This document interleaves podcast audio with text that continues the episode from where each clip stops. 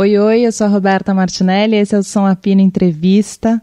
Bom, hoje esse programa começou porque eu recebi uma mensagem de um ouvinte depois de ouvir alguns podcasts aqui e ele me mandou uma mensagem longa que eu até postei é, no Instagram e a minha convidada de hoje comentou e eu achei que seria interessante tê-la por aqui.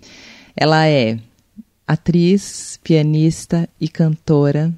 Com vocês, Cida Moreira. Som a Pino, com Roberta Martinelli.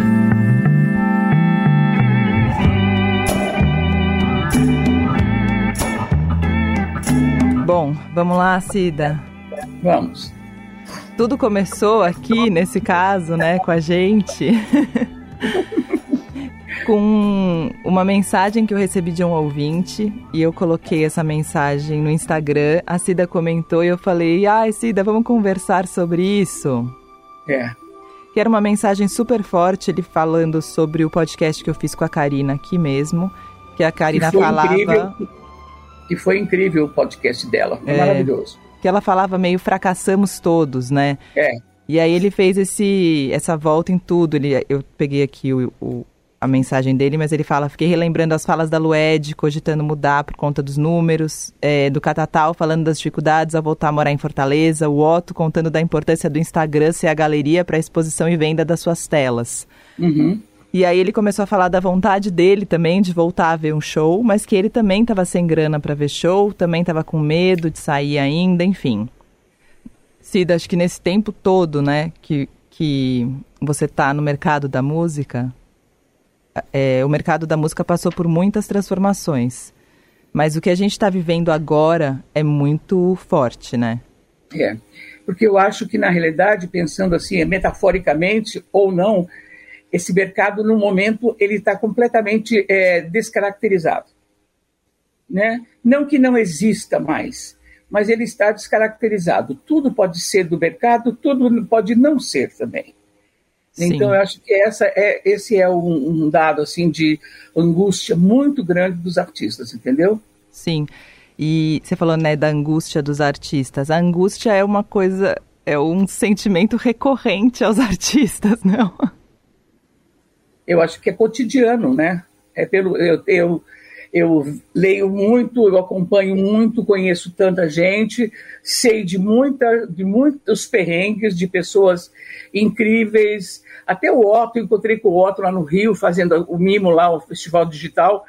A gente conversando, é assim, é uma, é, é, deu um, deu um vazio tão extraordinário. E eu acho que o pior de tudo que a gente pensou que em 2022 já teríamos voltado.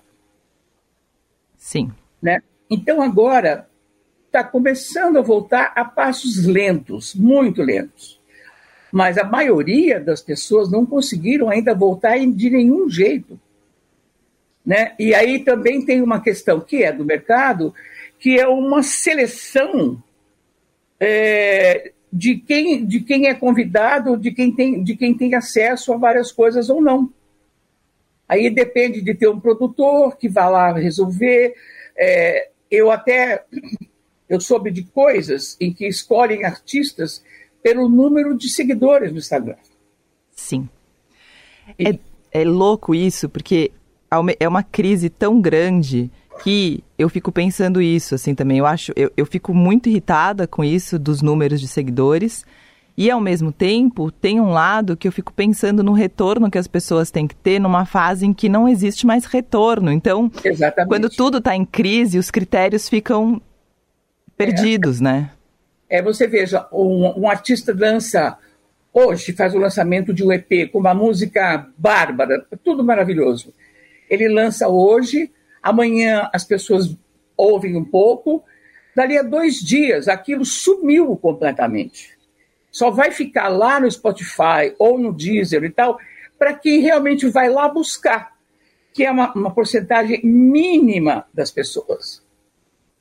Né? Então, é, parece que não, não, não, não, não, não, não tem, não tem, não, não faz, não, não faz barulho, não faz, não cria, não cria emoção, não mexe com as pessoas, é assim, passa batida. Se ouve uma vez, fala, ah, é legal aquela música e tal.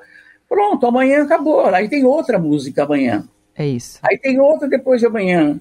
Aí você vê no, no, no, no Facebook, tal artista vai lançar hoje à noite um EP com uma música e tal, papapá. Você vai e ouve, acha né, tão bonito, principalmente essas gerações um pouco mais de 40 anos para menos e tal. Então, assim, eu fico, eu fico muito mexida e muito constrangida e muito sentida, assim, com todo mundo, sabe? Porque não é nem só comigo, porque, mas eu acho que é com todo mundo, assim. E muita gente que na pandemia, eles não conseguiram achar uma forma de continuar vivendo, pelo menos um, precariamente, por, ganhando dinheiro e tal. Isso é uma perversidade, entendeu? Sim. E isso é tem um, um, sentimento que eu venho carregando, eu carrego ele faz um tempo, mas acho que os artistas vêm carregando.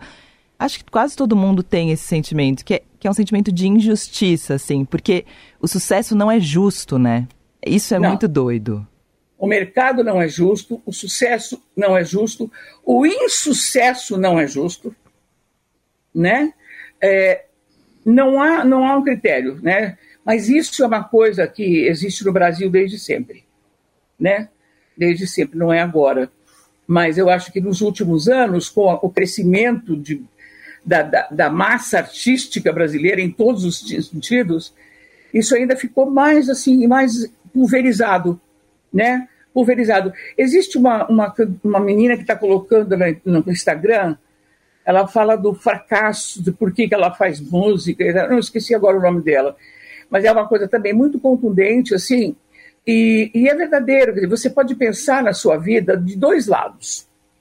Né? Você pode pensar que o que você fez existe, tem um peso, tem uma beleza, tem alguma. tem, tem, tem lá o seu nicho de, de, de, de seguidores, de fãs, de amigos e tudo. E você pode também, ao mesmo tempo, pensar que tudo isso é absolutamente insuficiente para uma vida inteira dedicada ao trabalho. Sim. Então, acho que é, o fracasso, é, essa palavra, ela está muito ligada a isso, a você fazer, fazer, fazer e ter o sentimento de que não adiantou nada. É Porque isso. no Brasil é, é, fica tudo assim pulverizado e tem existe existem os preconceitos, existem as, as os nichos. É, a classe artística também ela acaba não agregando, sabe? Ela, ela separa, ela não agrega. Isso é um fato. Né? É. A é Karina falou isso, né? A Karina Burr falou isso muito bem. Ela falou, é louco porque não existe também uma classe artística, né? Não. Então, quando você vai reunir para ver quais são as demandas, são demandas diversas e cada um vem de um lugar. Então, é muito difícil unificar tudo é, em uma questão, né? É muito. É. é difícil mesmo. Cida, quando, quando você começou, você começou a tocar piano muito cedo? Muito menina? Sete anos. Sete anos. tá, apenas. E você era aquela que tocava toda hora e, e, falava, essa é minha paixão, eu gosto disso e vou tocar tocava muito. Tocava e cantava. E cantava. É, Já. Eu, eu nasci aqui em São Paulo, fui criada no interior. E ainda existia rádio, né? Muito rádio. Eu comecei a cantar em programa de rádio infantil, é programa infantil de auditório. Eu comecei a tocar piano, depois eu fui para o conservatório, aí eu fiz conservatório, faculdade de música, e depois eu larguei tudo, vim para São Paulo fazer faculdade, mas depois eu fui convidada para fazer teatro em 77. Aí eu mandei buscar meu piano e me reconciliei com essa com essa essa personagem que canta e toca, entendeu? Você fez faculdade do quê aqui em São Paulo quando você veio? Eu fiz psicologia. Ah, e você se formou ou não? Me formei e trabalhei durante anos, porque ah. eu só parei, eu só, eu, só, eu só parei de trabalhar com psicologia quando eu podia me sustentar com a música e com o teatro. E Fora aí, isso, em que ano que você foi fazer teatro? 77. Em 77 você foi para o teatro e aí voltou tudo, você ficava levando as duas carreiras. As duas carreiras, até, até é, 83.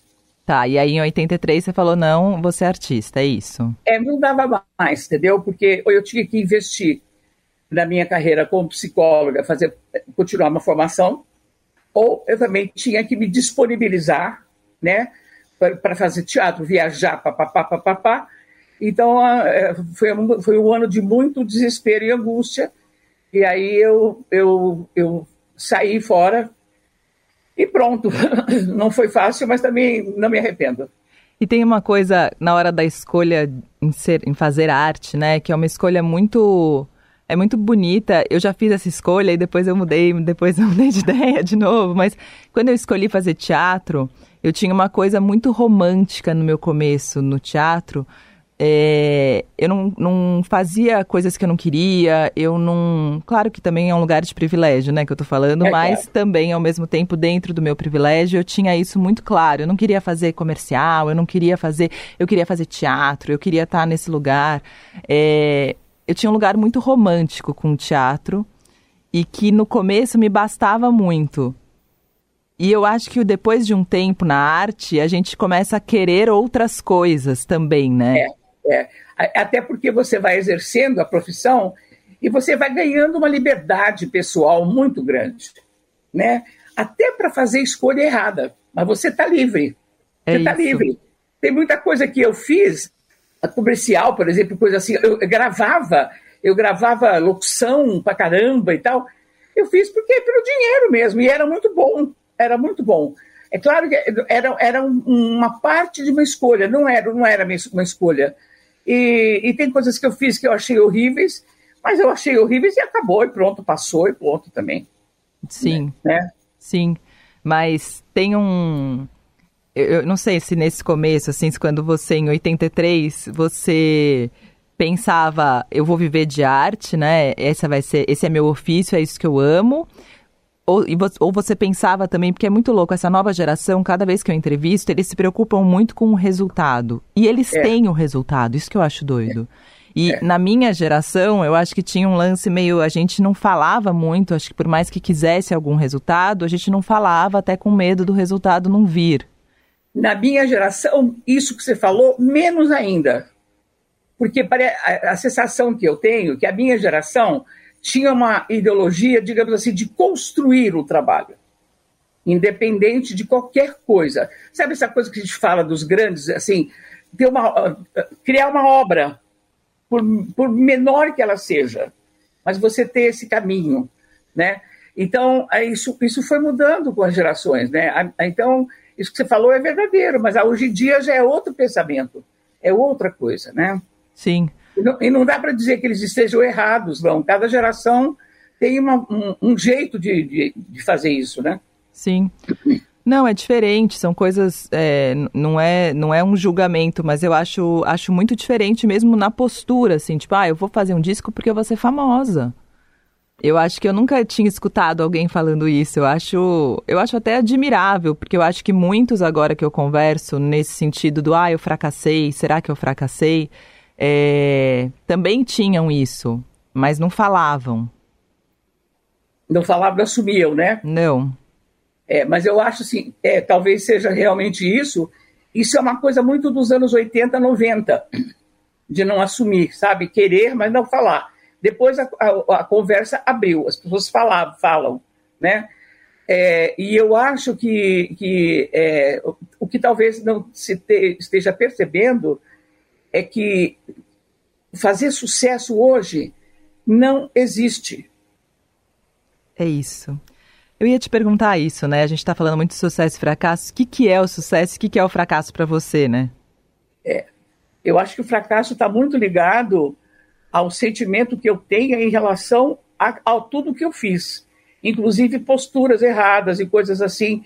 Ou mesmo se você pensar no coletivo, a questão da injustiça, a questão, essas várias coisas que você pode pensar estão ligadas a esse sentimento de fracasso.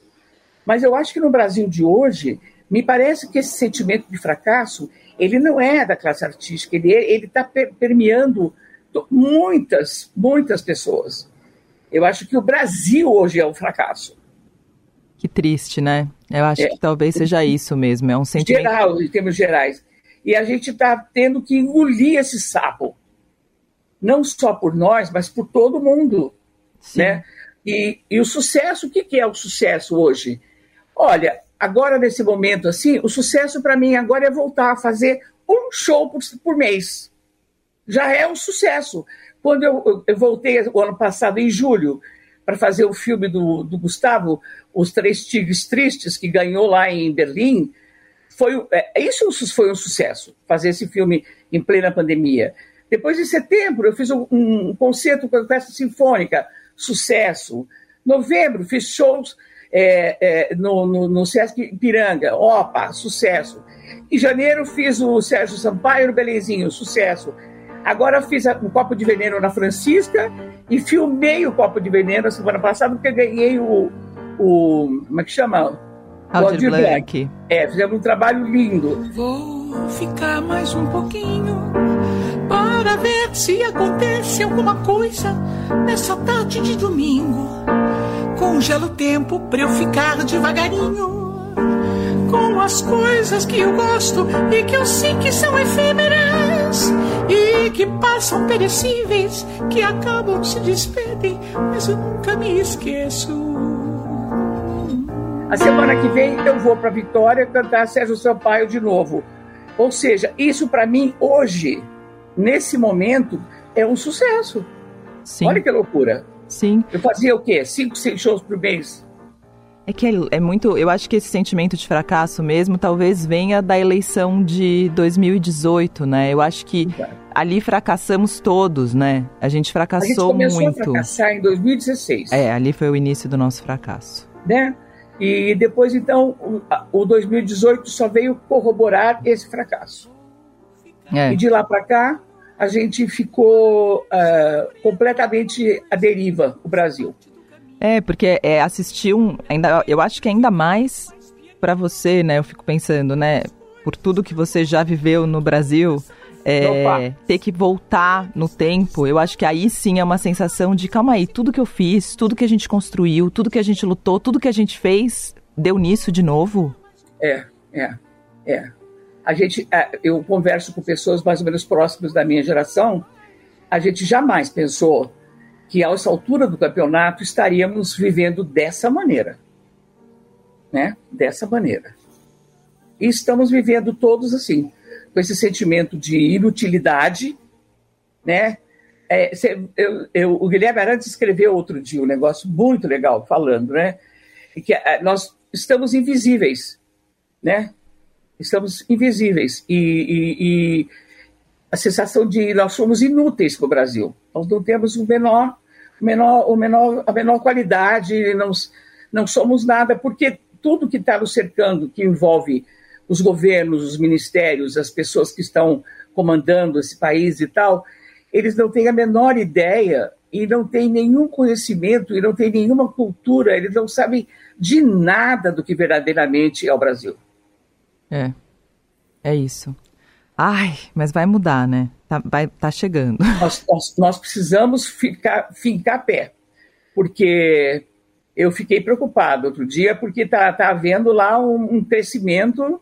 Sim. E eu fico muito, muito angustiada com isso também. E acho que nós temos que ficar muito pé agora, sem histeria, sabe? Que também tem um lado que, que não adianta nada ficar histérico, mas a gente tem que ficar muito consciente e lutar da maneira que for possível, essa meninada toda tirar título e a gente, assim, as pessoas mais velhas que não votavam mais, que estavam velhas, pelo amor de Deus, vão votar. Todo mundo tem que votar, né? Sim. E, e a gente precisa mudar essa situação. Eu acho, inclusive, que se a gente mudando a situação, não é que tudo vai se resolver maravilhosamente em seis meses, mas vai ter outra gente lá outra gente que de alguma maneira nos representa. Sim. Né? Sim. Não um discurso ideológico vazio, papapá, não, real. O meu sonho é voltar a ter o Ministério da Cultura outra vez. Por exemplo. Sim. O meu sonho é que esse veto à lei do Paulo Gustavo caia esse veto. Né? São pequenos, pequenos sonhos que têm que se tornar realidade, entendeu? É isso, e vai ser uma construção gigante, mas só de começar, a, a, a, gente começar a ver isso, eu acho que aí já é o começo de um novo é, sucesso. Vai, vai né? nos aliviar e nós vamos nos sentir mais fortes. É isso. Mais fortes. Cida, quando eu falei com você pra gente marcar, você me passou aquele texto da Marta Medeiros. É. E é muito bom, Onde Foi Parar Minha Vida? E ela tem uma parte que ela fala assim: qual será. É, todas as lives começavam com as mesmas perguntas lá quando começou a pandemia. Qual será o legado dessa crise? Como vai ser quando o vírus deixar de ser uma ameaça? Que pessoas nos tornaremos depois dessa experiência? E agora, né? A experiência não acabou e eu nem sei se ela acaba, né? De fato eu conversei com o Lenine bem no começo da pandemia e eu lembro que eu falei para ele, Lenine, quando, quando será que a gente volta? E ele falou, a gente não volta, Rô, a gente nunca voltou. A gente está sempre indo. Para onde a gente está indo, né? Toda razão a ele. Toda razão. A gente já, tá, a gente já está indo para um outro lugar que não é o mesmo de antes. Então, é uma, é, é uma, é uma reconstrução que a gente tem que é, compreender que não é mais a mesma coisa, e, e, e eu acho assim, é, é, eu acho que quem tinha que quem tinha que melhorar com esse momento todo melhorou, ficou mais sensível, mais mais crítico, mais inteligente, né, mais mais pleno de conhecimento, buscou o conhecimento, tomou conta da vida de uma maneira forte e tal. É, e quem tinha que fazer isso melhorou muito. Quem não tinha, não melhorou, né? não, não vai melhorar. Então, não dá para contar que uma pandemia modificasse uma sociedade em nenhum lugar do mundo. Né? Em nenhum Sim. lugar do mundo. Eu tenho amigos que moram na Alemanha, amigos que moram em Portugal, e a, a conclusão é a mesma, é a mesma, sabe? Não, não significa que melhorou. E aí a pergunta é, é a vida cotidiana da gente ainda está esquisita, né? Está bem esquisita. Mas a gente tem que ir vivendo esse esquisito. Eu, por exemplo, eu demorei bastante para criar coragem para sair muito de, sair de casa. Eu tenho saído é, até que razoavelmente bem, mas tem coisas que eu ainda não faço. Mas eu sei que eu preciso encarar. Então, aos poucos, eu vou vencendo essa, essa, esse medo, essa angústia e, e essa, essa desesperança, entendeu? Porque se entregar, é, como muita gente se entregou, aí você realmente não precisa mais fazer nada mesmo. Mas como, como, as, como tem pessoas que precisam e querem continuar fazendo coisas, aí a, a ação tem que ser lenta e firme sem. É, você sabe que é, é, é, eu diria assim que não tem esperança nenhuma, mas tem uma, uma, uma crença em alguma coisa. Essa palavra esperança me enche um pouco a paciência. É, eu sempre lembro, a esperança, engraçado, a esperança, eu lembro de uma aula que eu fazia no teatro, quando eu estava no teatro, que era uma aula de filosofia com um cara super legal, e ele sempre falava que, segundo Spinoza, né, a, uhum a esperança, assim como o medo, né, são paixões tristes. Então, não são coisas boas, né? São lugares não. em que te deixam num lugar. Então, é. mas é que é tão louco, a gente tá num lugar tão fudido, para falar uma palavra bem horrorosa, mas que a esperança fica até uma coisa, pô, legal, boba, vamos ter, é vamos boba. ter. É, ai, esperança. Eu até diria para você que eu acho que eu sou uma pessoa otimista, desesperançada. Entendeu? Sim. Sim. Uma otimista desesperançada. Pronto. Eu, assim, como se eu não estou esperando mais nada de nada. Né? Então, mas eu vou, mas eu vou fazendo, mas eu vou.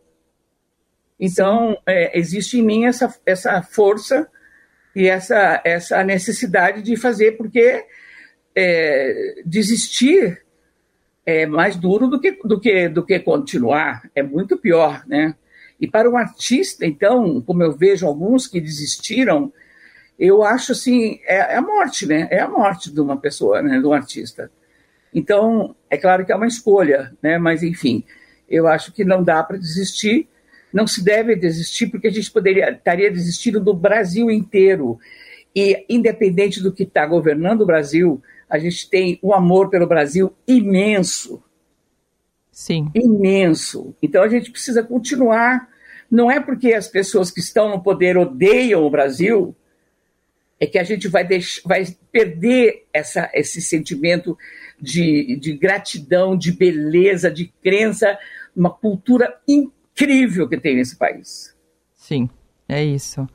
Eu lembro, é, me vem na cabeça agora você falando muito a música do Caetano do disco novo do Meu Coco, aquela Não Vou Deixar. Opa, não vou deixar você esculachar com a nossa vida, com a nossa exatamente. história.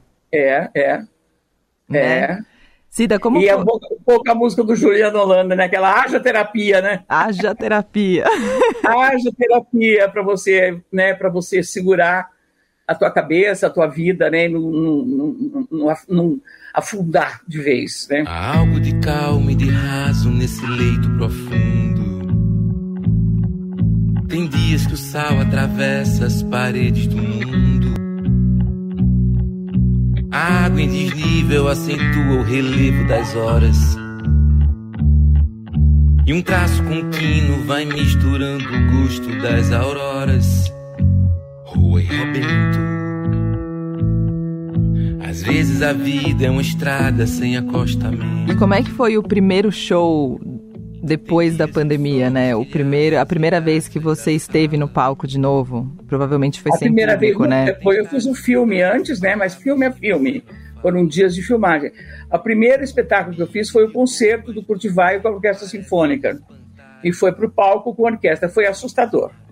Uma semana de ensaio, aquele protocolo violento, é, era assim, todo mundo pisando em ovos, né? Muito, muito, muito difícil. E, e, e, a apresentação em si foi, foi, foi mais relaxada, mas foi tenso, foi tenso, foi tenso. E foi com plateia já? Meia plateia. Meia né? plateia. O que também dá um desconforto. Um teatro grande com, com 30% das pessoas. E você olha aquilo e fala: nossa, gente, cadê o povo? Né? Então, ainda mais uma orquestra, quer dizer, cada músico entrava com o seu instrumento de máscara e sentava na sua cadeira e não saía de lá, tinha uma garrafinha de água, aí entrava todo, entrava um por um, um por um sentava e ficava lá. Aí vinha, eu entrava, sentava na frente, aí vinha o maestro, entrava e tal, e aí a gente ensaiava, ensaiava, ensaiava, Aí depois não tinha, não tinha cafezinho, não tinha camarim, não tinha nada. Uhum. Terminava, cada um pegava suas coisas e ia saindo sozinho, um de cada vez, entendeu? É muito, é muito desesperador, porque a gente não conversava. É muito esquisito. Só, é muito, é muito difícil, na realidade. Né? Foi muito tenso, né? Foi muito tenso. E eu fiquei pensando, né, ultimamente eu até tenho falado bastante disso, mas eu assisti uma série que chama Station Eleven, uhum. que é uma série que o mundo, uma gripe maligna, super mortal, é, chega no mundo em 2020. Foi escrito em 2014 o livro, né? E acaba com acaba com o mundo, acaba com tudo, mas sobram algumas pessoas e eles formam um grupo de teatro chamado Sinfonia Itinerante e eles fazem Shakespeare e viajam pelas terras devastadas procurando gente para apresentar o Shakespeare.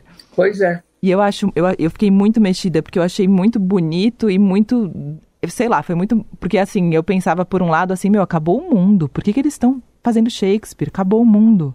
E é. do outro lado eu pensava, nossa, que lindo, acabou o mundo e eles estão fazendo Shakespeare. Eles estão reinventando o mundo, né? Eles estão reinventando o mundo. É isso. E né? quando, eu, quando, quando eu comecei a estudar teatro, que eu falei que eu era bem romântica nesse sentido, eu achava que, que, a, que, a, que a arte era um, um era um, uma, uma ferramenta de transformação muito fundamental para as pessoas. Muito poderosa, muito poderosa. Muito poderosa. Você acha que a gente vai conseguir mudar o mundo? eu acho que vai.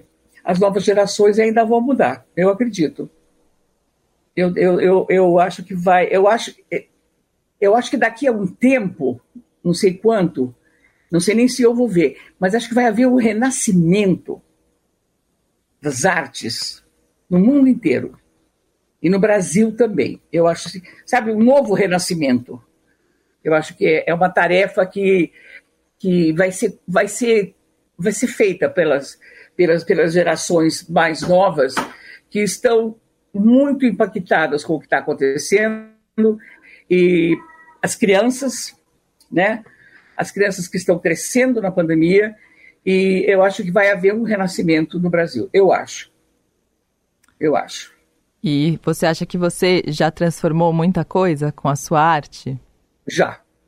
Muito, já, né, já, Cida? Já, já transformei muita coisa, já me transformei em muitas pessoas, porque eu vivi muitas vidas. Eu nasci, por exemplo, em São Paulo, em 51. São Paulo era outra cidade. Então, eu acompanhei ao longo dos meus 70 anos essa cidade se tornando cada vez outra cidade, outra cidade, outra cidade.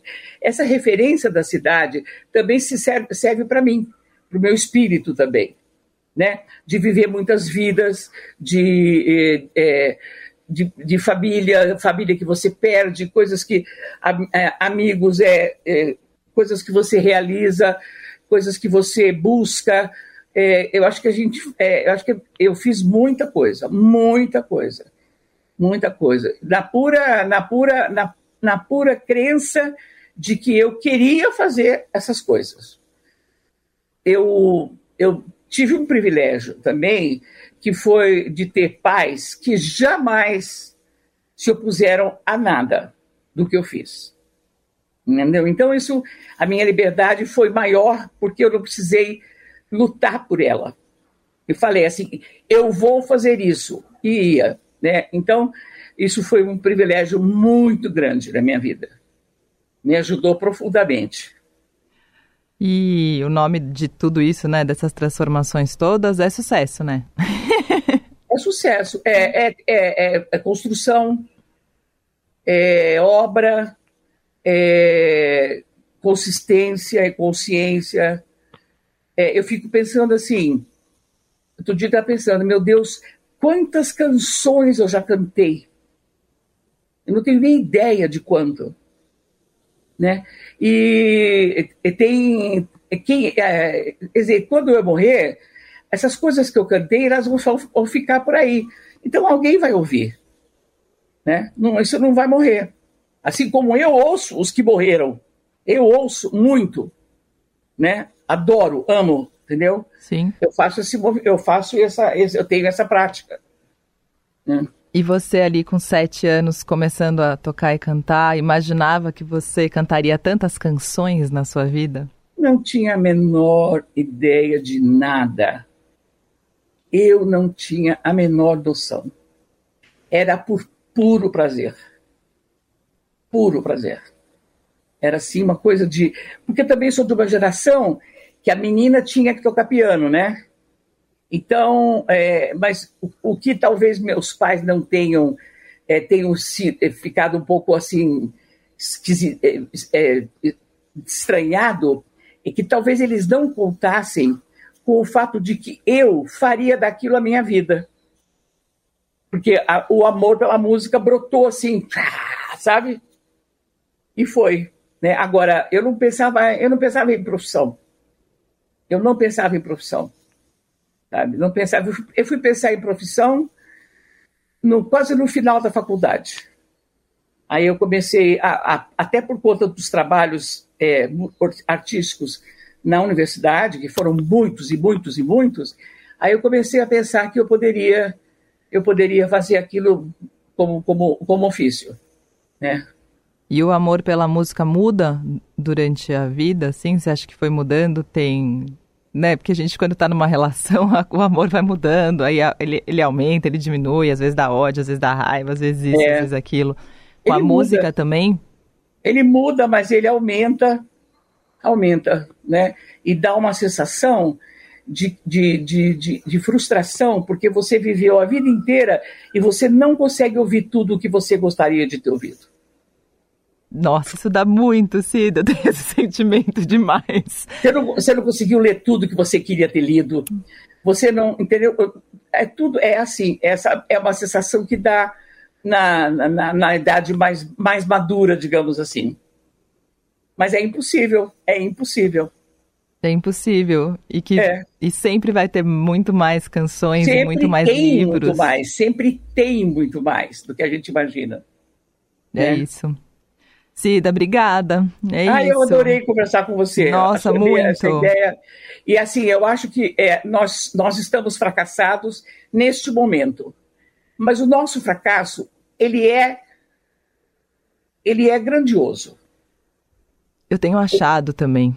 Ele não é triste, ele não é melancólico, ele não é humilhante, nada. Não, ele é digno. Ele é, ele é digno, ele é, ele é grandioso, ele é, é, ele é forte, ele, é, ele tem, tem suas, suas mazelas, mas assim, não vamos ver, é, é, um, é um fracasso muito lindo que nós estamos vivendo, estamos aguentando, inclusive até para falar desse fracasso, porque não é fácil falar e não é fácil sentir e não é fácil nada. Então, é, é isso, quer dizer, nós estamos numa, numa dignidade que ela vai voltar para a gente com muito resultado bom.